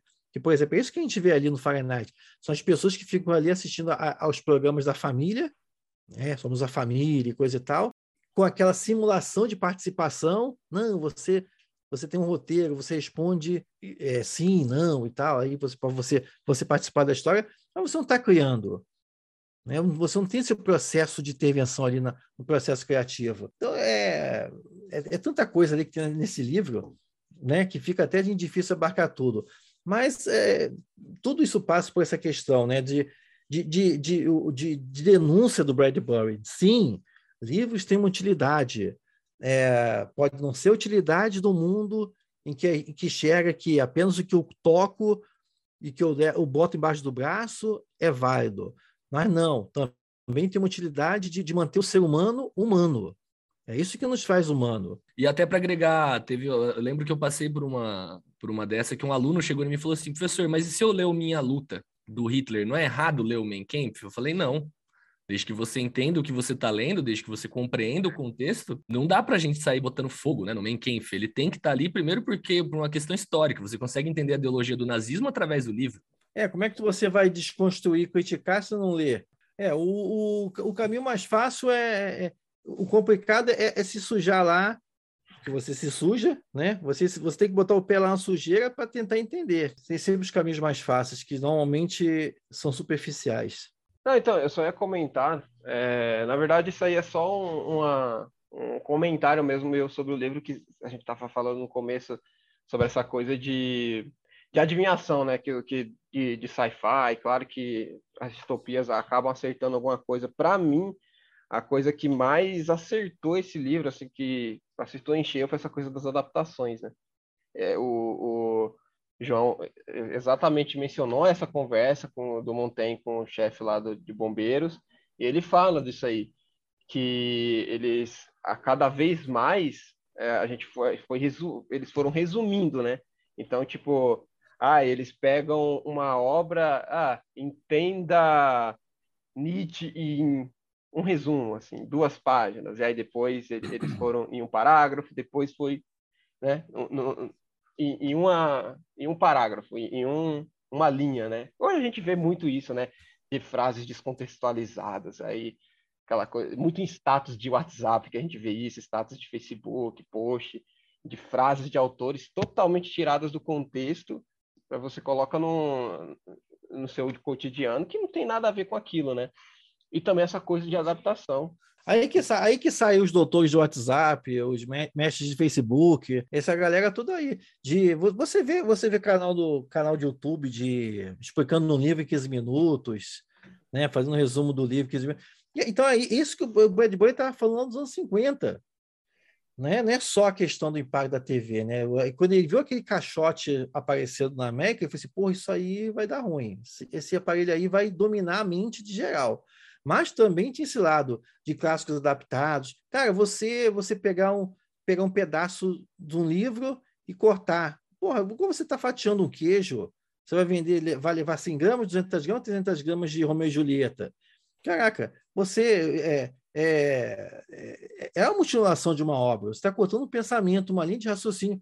Quando você altera, você adapta o livro para um público, um público adolescente, vamos supor, né? Os clássicos adaptados, não é a mesma obra. Não é a mesma obra. Você você tá é outro não é jamais o Romeu e Julieta do, do, do William Shakespeare é lá do adaptador que fez a obra tá então o e, e, e, quem garante que aquilo ali não vai alterar a palavra, que vai trocar aí ao mesmo tempo já vai, já vai sofrer alteração, porque o editor não gostava daquele personagem tal, então vamos mudar a obra. Então é assim, o, ao mesmo tempo, a gente está falando aqui, né, que hoje em dia ninguém mais consegue destruir os livros, ao mesmo tempo que você que você tem tem essa essa os livros estão mais protegidos porque hoje eles estão em todos os lugares, mas também eles se tornam vítimas de, de, de pessoas assim que, que, que, que buscam conhecer essas obras dentro do contexto do mundo que a gente vive hoje, que hoje é tudo rápido. Hoje a gente vive na era do Twitter, 240 caracteres. Então, se você não me explicasse aqui isso daí rápido, o tempo de retenção, o tempo de retenção de uma pessoa no TikTok ou no, no YouTube são quatro segundos. Se você não captura a atenção da pessoa nos quatro primeiros segundos, já era. Então, ou seja, é muito do imediato. E ninguém quer se dedicar a ler o texto, o texto original do Romeu e Julieta, ninguém quer se dedicar a ler o texto original da, do Grande Sertão Veredas. Então, pô, me dá aí, conta a história para mim em 15 minutos. Porra, e assim vai. Então, isso, isso, isso, no geral, isso vai causando empobrecimento. Como você falou, né? Aí daí, aí daí, é daí que parte os pedaços, as frases de vai usando aí, de, porra, num contexto, num contexto totalmente diferente.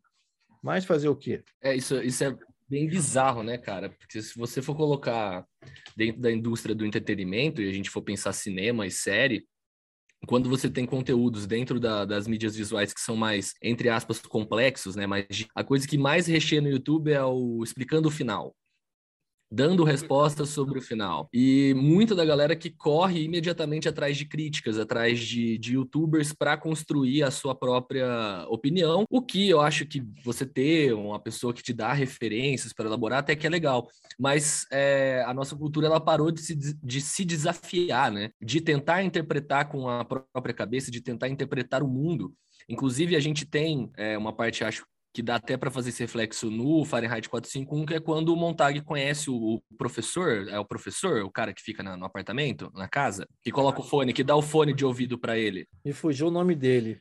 Isso, mas ele, ele próprio, né, dá as palavras, ele forma inclusive as palavras do Montag, como o Montag agir, né? Ele vira meio que um avatar até o momento que o personagem se livra dessas correntes, ele fala: "Foda-se, eu vou guiar da minha própria maneira, eu vou guiar com as minhas palavras, inclusive arriscando a vida desse cara que depois também vem a salvar a vida dele. Mas é muito legal como que, cara, nossa, não tinha me enrolado dessas tantas questões na obra. É, é sensacional para pensar. É, é, é, a crítica também do Brad Boy, do Brad Boy ao consumismo. Esse consumismo que, que se desenvolveu muito nos anos 50, até mesmo pela larga, pelo, pelo grande impulso econômico que a América teve nos anos 50. Né? Então, como eu falei, né, a, a América estava reinando absoluta, cenário mundial, aí que vai nascer toda aquela cultura da, da família, da família ideal, família nuclear. Vamos comprar um carro. Você precisa de uma casa para botar teu carro. Você precisa viajar. Para você viajar, você precisa comprar as coisas para você fazer churrasco, vamos comprar um bote, vamos comprar churrasqueira, ou seja, vamos comprar, comprar, comprar. Então é disso. E com isso, é, é essa questão de você atender uma demanda, né? atender a demanda do público, aí que começa essa questão de adaptação. Ah, meu filho quer ler, meu filho quer ler Fahrenheit, ah, o Romeu e Julieta, mas, mas é muito complicado. Os Três Mosqueteiros, do Alexandre Dumas, mas é muito grande. Ah, não, aí o que, que as empresas, empresa americana faz o quê? Não, da época, não, Vamos perder esse mercado, não. Vamos criar uma versão adaptada para o público de, de 18, de 15 anos, de 12 anos, e aí toma ali a versão. Né? Então, ou seja, mutila o texto. Ou seja, a obra de arte vira um produto de fato, né? Lembrando lá do Adorno, comentando sobre essa questão, né? De, de, de, de, de você massificar, mas não é massificar o texto, o texto integral, mas sim de você fazer versões para atender uma demanda uma demanda do mercado. É isso que o mundo de Fahrenheit 451 quer, né? De, de, de comprar, de comprar. Lógico, quando, quando, o, o, que o povo quer é comprar, comprar mais parede, né? Como eles chamam lá as televisões, as televisões interativas, né? Então é. Agora vem a curiosidade, Alexander. Se você fosse se nomear como um dos livros, qual livro você seria?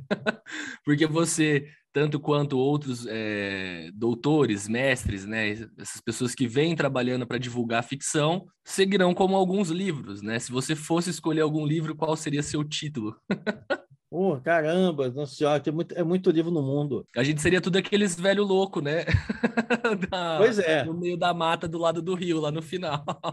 Tem tanto livro, tanto livro para ler, tanto livro que dá falta ler. A missão nossa, a missão nossa na vida é comprar mais livros do que a gente vai conseguir ler. Né? Então, o... ah, eu acho que eu pegaria um dos livros que me, me, me moldaram, assim, me levaram para ficção científica, que é o 20 mil léguas submarinas. Olha! Esse é um livro assim que eu teria prazer assim de ou, ou o Cântico para Leibovitz também, do Walter Miller Jr., acho que é uma obra que mostra muito bem também, que, é, que já é dos anos 60, que, que, mas que, que toca assim, questões do, até do Fahrenheit, né, dessa importância da cultura, a importância da história, um certo, uma, uma certa advertência de que a humanidade sempre está fadada a cometer os mesmos erros, principalmente quando não escuta quem, quem detém o saber, quem tem coisa para falar, tem uma cultura à tua disposição e você não escuta aquela cultura, você vai sempre repetir o mesmo erro. Né? Então, assim, são, são obras que, que eu sempre gosto de, de, de lembrar, de, de indicar para os alunos. Né? Então, então, e talvez até o próprio, o próprio Fahrenheit 451 também, né? Três grandes títulos. E você, Antônio, é. se você fosse se nomear com um livro, se você fosse ser um dos velhos loucos, qual livro você seria? é difícil demais isso, mas eu acho que assim, o Viagem ao Centro da Terra, porque eu acho que é assim, o ponto de partida para eu gostar de sci-fi, e que é o meu gênero favorito, assim, e essa coisa, né, desse sci-fi, é do sci-fi hard em específico. Por muito tempo eu odiava é, esse sci-fi sci soft, assim, não, não, não tem credibilidade nenhuma e tal. Hoje mudei e tal, abri minha mente mais. Viagem ao Centro da Terra do Júlio Verne é bem importante, assim, para mim. Mas também tem a, a, trilogia de Fundação do Asimov também, que você sabe que eu amo essa, essa série. E a trilogia mesmo, original. Claro, a série toda é muito boa, mas a trilogia original mesmo uma coisa para mim, principalmente o primeiro livro. Estou me sentindo um pecaminoso nessa roda de conversa, porque eu não li Júlio Verne ainda. eu estou me sentindo um, um grande pecador. Vai lá no, tem uma série lá no canal lá, o Júlio Verne Mob, Mobs e Mobile, que eu vou falando das obras dele, da importância dele em cada, cada obra, vai lá para te enxergar para tu ler. Não, eu tô, cara, desde o, da, da, primeira vez que a gente conversou, eu fiquei, cara, eu li um dos pais, mas não li o outro, né? Eu não li, eu li H.G. Wells, mas não li o Verne ainda. Preciso matar essa pendência. Mas se eu fosse me dar um título desse, não teria como a não ser O Senhor dos Anéis, porque, né, tá levando até para carreira acadêmica isso. Então, não, é acho que é importante a gente colocar que, como eu falei, né, o Fahrenheit 451, ah, ele é apontado até mesmo, eu, eu particularmente enxergo ele também assim, né, como como iniciador de uma nova onda da ficção científica na América, né, que depois, nos anos seguintes, foi dando continuidade. Né?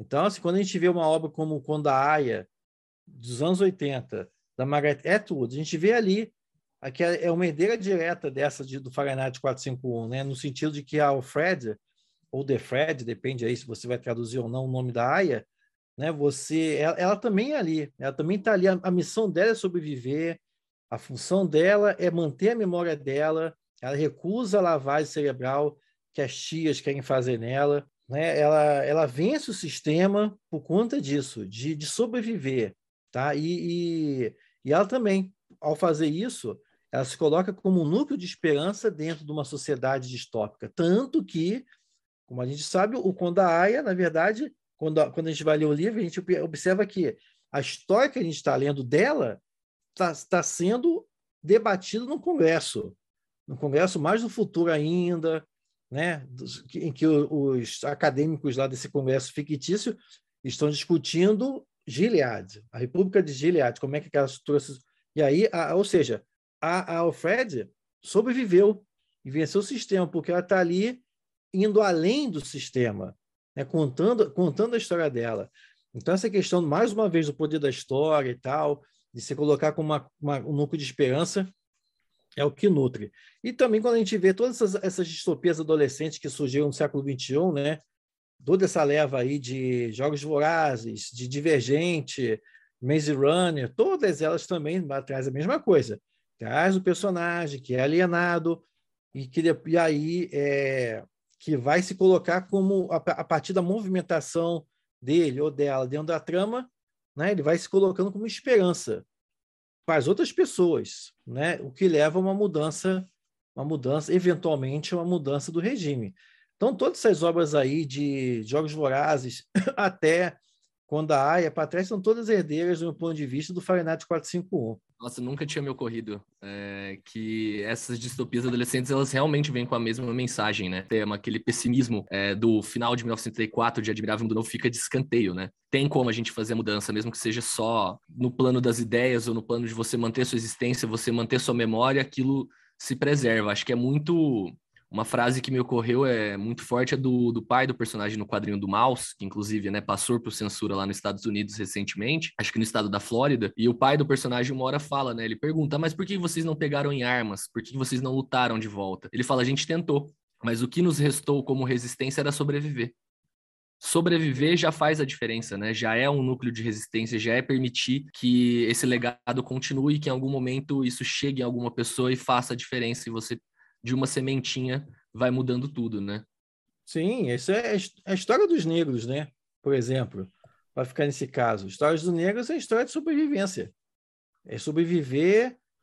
Sobreviver tem vários sentidos, né? De é, é você viver além. E quando você vive além, você se coloca como alternativa ao que foi, ao que, ao que você sobreviveu, né? É viver, de, é viver depois do que você se passou, ou seja, você venceu aquele sistema. Então, tem vários sentidos de sobreviver. E é legal é, estabelecer, eu acho também, na, na, parte do final, né, como que o, o campo, né, como que o, o marginal, aquela sociedade ultra consumista do Fahrenheit 451, é ela que sobrevive, né?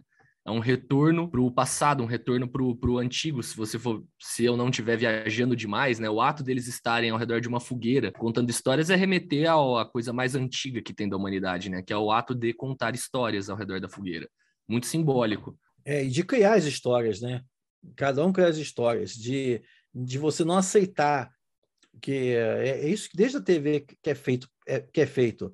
Você estão contando uma história para a gente você vê um filme, você vê um filme, você está vendo uma, uma, uma, leitura do diretor daquela obra. Quando você vê Duna hoje, do Villeneuve, você está lendo a leitura do, do Villeneuve da obra Duna.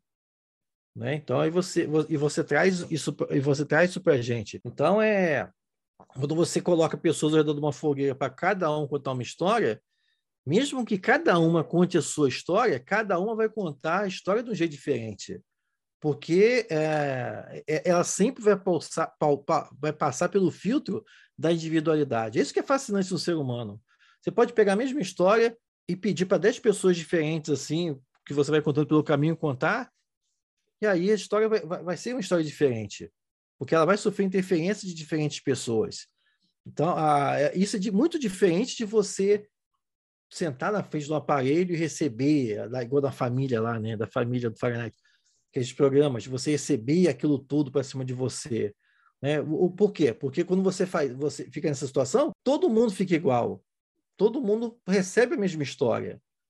E aí você cria iguais. É isso que a gente está falando da sociedade americana dos anos 50. As casas eram iguais, os carros eram iguais, as calças eram iguais, o, o penteado é igual, as pessoas se divertiam nos mesmos, nos mesmos lugares, né? Então, por que não? Já que a gente está falando de uma questão consumista, né? Vamos, vamos homogeneizar. Então, as pessoas também têm que se tornar iguais. Né? Isso, é isso, isso é a grande meta da, da distopia no geral. A distopia, ela, é, é, é, todas as distopias no geral, elas são pautadas pelo racionalismo. O racionalismo ele se pauta pelo, pela homogeneização. Ela quer um padrão. As distopias querem um padrão a ser observado. Então, quanto mais você você homogeneiza, mais fácil é de controlar. Né? Por isso que a leitura é perigosa. Porque a leitura, afinal de contas, é um ato individual. Então, por isso que normalmente em distopias ler é proibido, ler é proibido, escrever é proibido, porque você, você não lê em grupo. Você lê lá, sentado na poltrona, você pega teu livro e lê. Porra, isso é perigoso demais. Distopia não, distopia é que é a massa, porque a massa é fácil de controlar. Por isso que no Fahrenheit valoriza tanto esporte. Né? Por isso que no, quando a AIA, você junta as AIA tudinha lá, para ter aquele momento catártico de mostrar lá um, um médico que era dono de uma clínica de aborto e tal, vamos despedaçar esse, esse cara e tal. Lá no Fahrenheit, no 984, tem os minutos do ódio, dois minutos de ódio. Por quê? Porque a massa é mais fácil. Você junta, você junta todo mundo, tu começa a falar uma coisa lá no meio, todo mundo vai repetindo, vai repetindo. Agora, ler não. Ler você com você. Cada um vai lendo. Então, cada um tem uma leitura. Porra, isso aí não, não dá. Isso aí, a, a, os sistemas o racionalismo típico da distopia vê isso como uma enorme ameaça. Quanto mais igual, melhor. É interessante, né?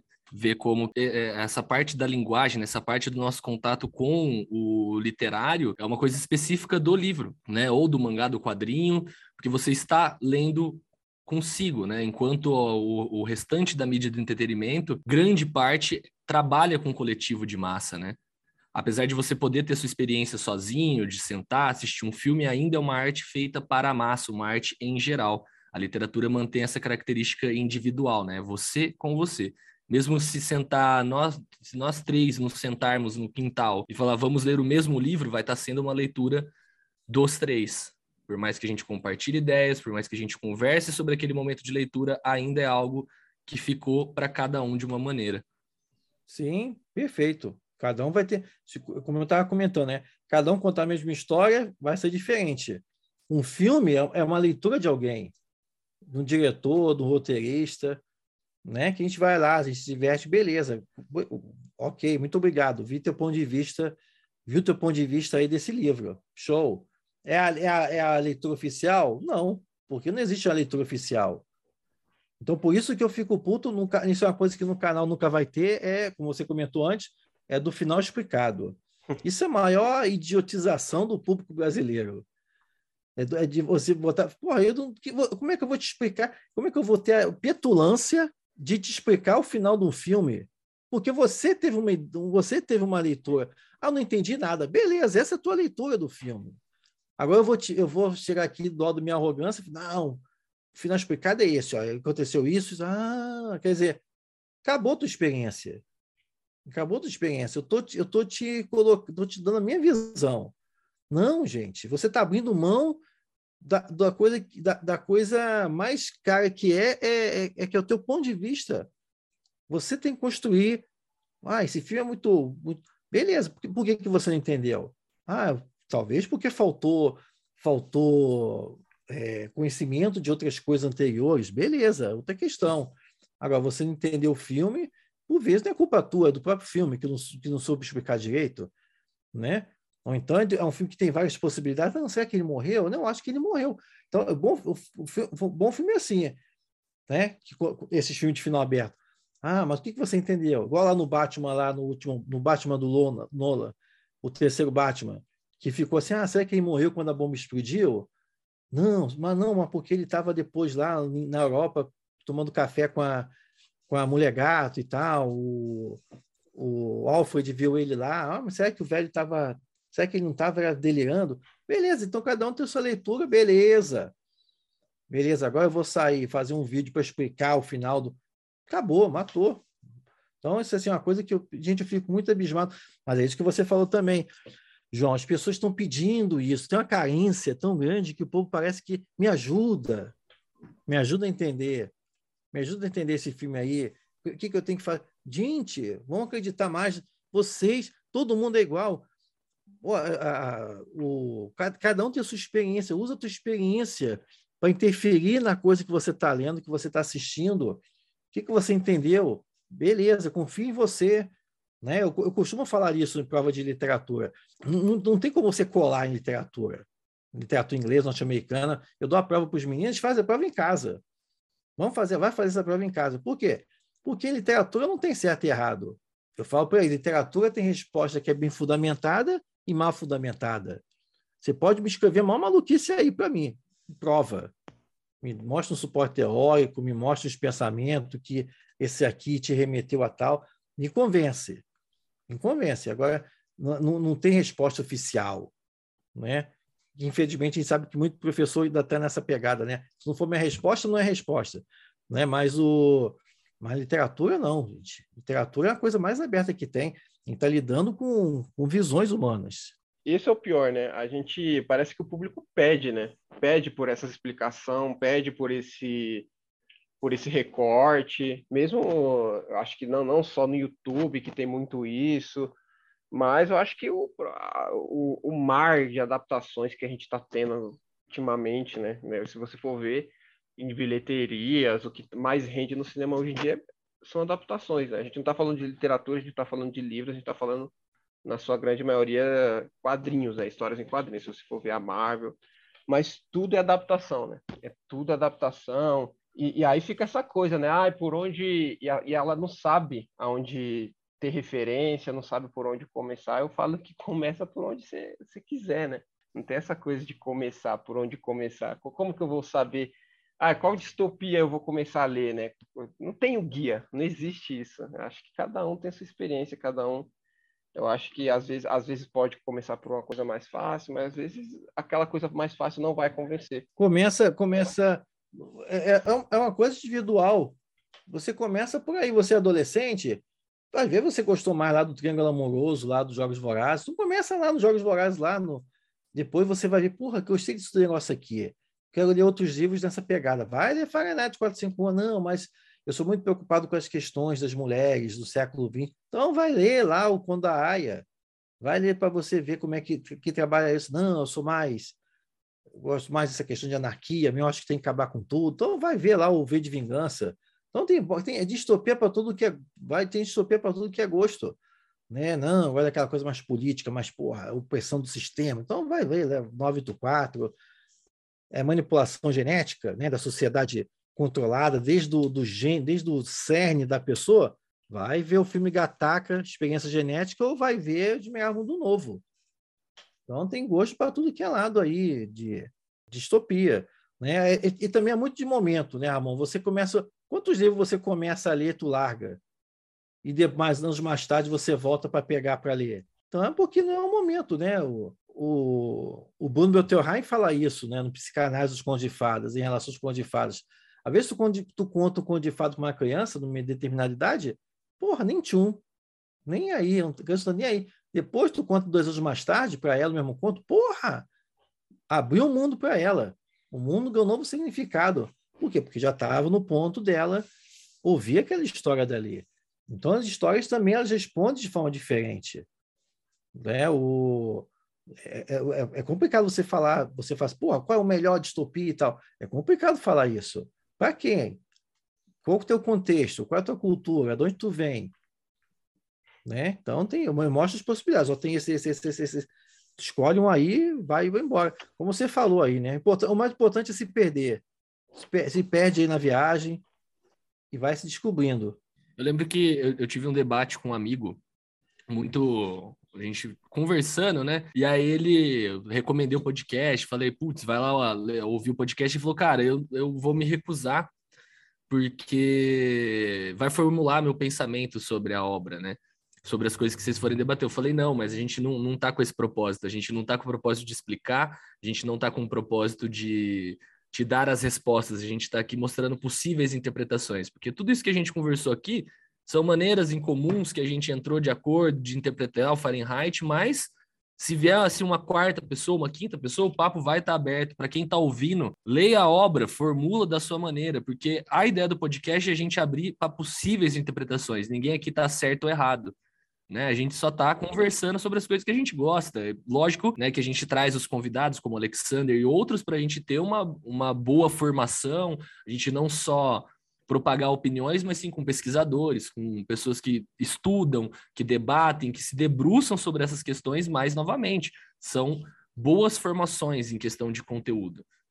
Pois é, eu, eu sempre evito muito ficar explicando demais uma obra, eu gosto mais de situar ela dentro de um quadro geral, como você perguntou aí, ah, que tipo de distopia é, pode ser lida como ficção punk e tal, né? De, de mostrar possibilidade de, de leitura.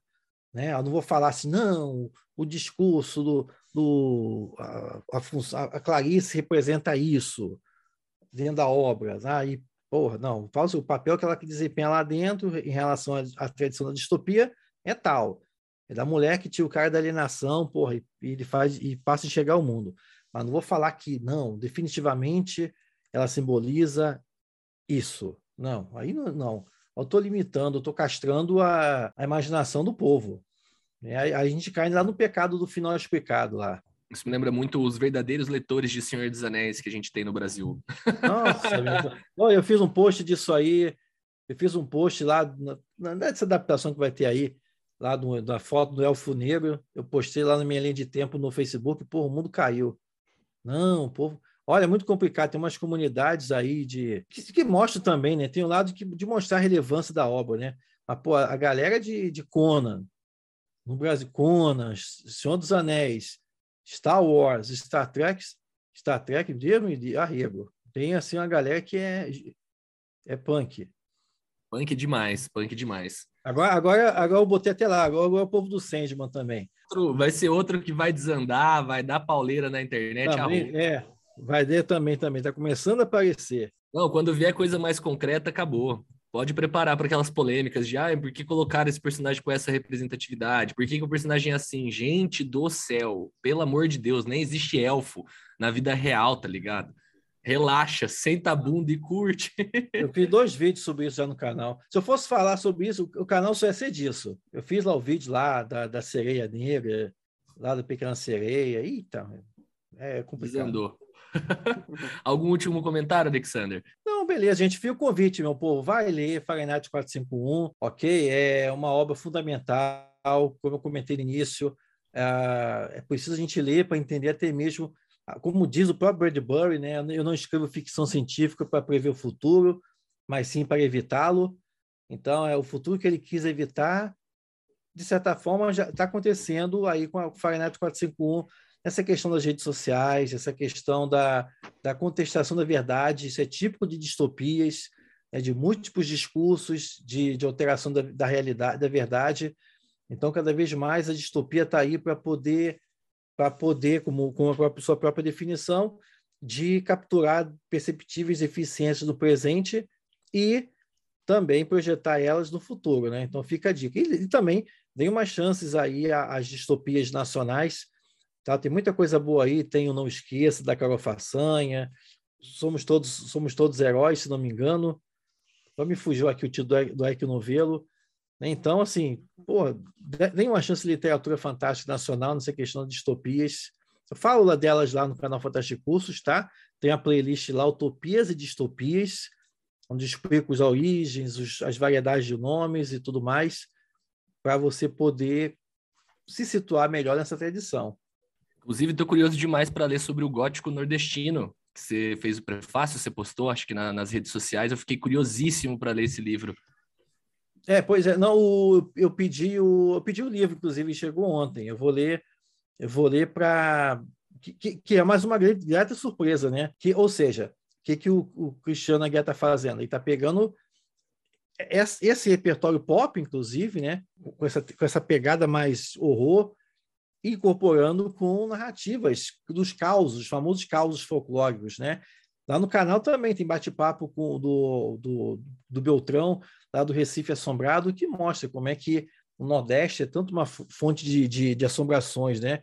Que se constitui como matéria-prima.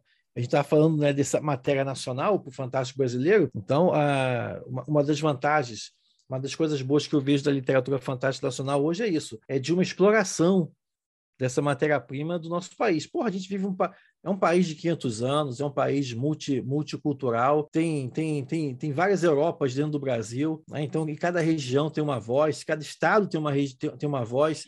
Então, isso, isso tudo é refletido na literatura fantástica, tem muita coisa para ser explorado aí. Perfeito. E, mais uma vez, né, Antônio, muito obrigado por estar compartilhando a mesa aqui com a gente, por bater esse papo. Agradeço demais pelo suporte aí como apresentador, meu querido. Valeu, foi, foi da hora.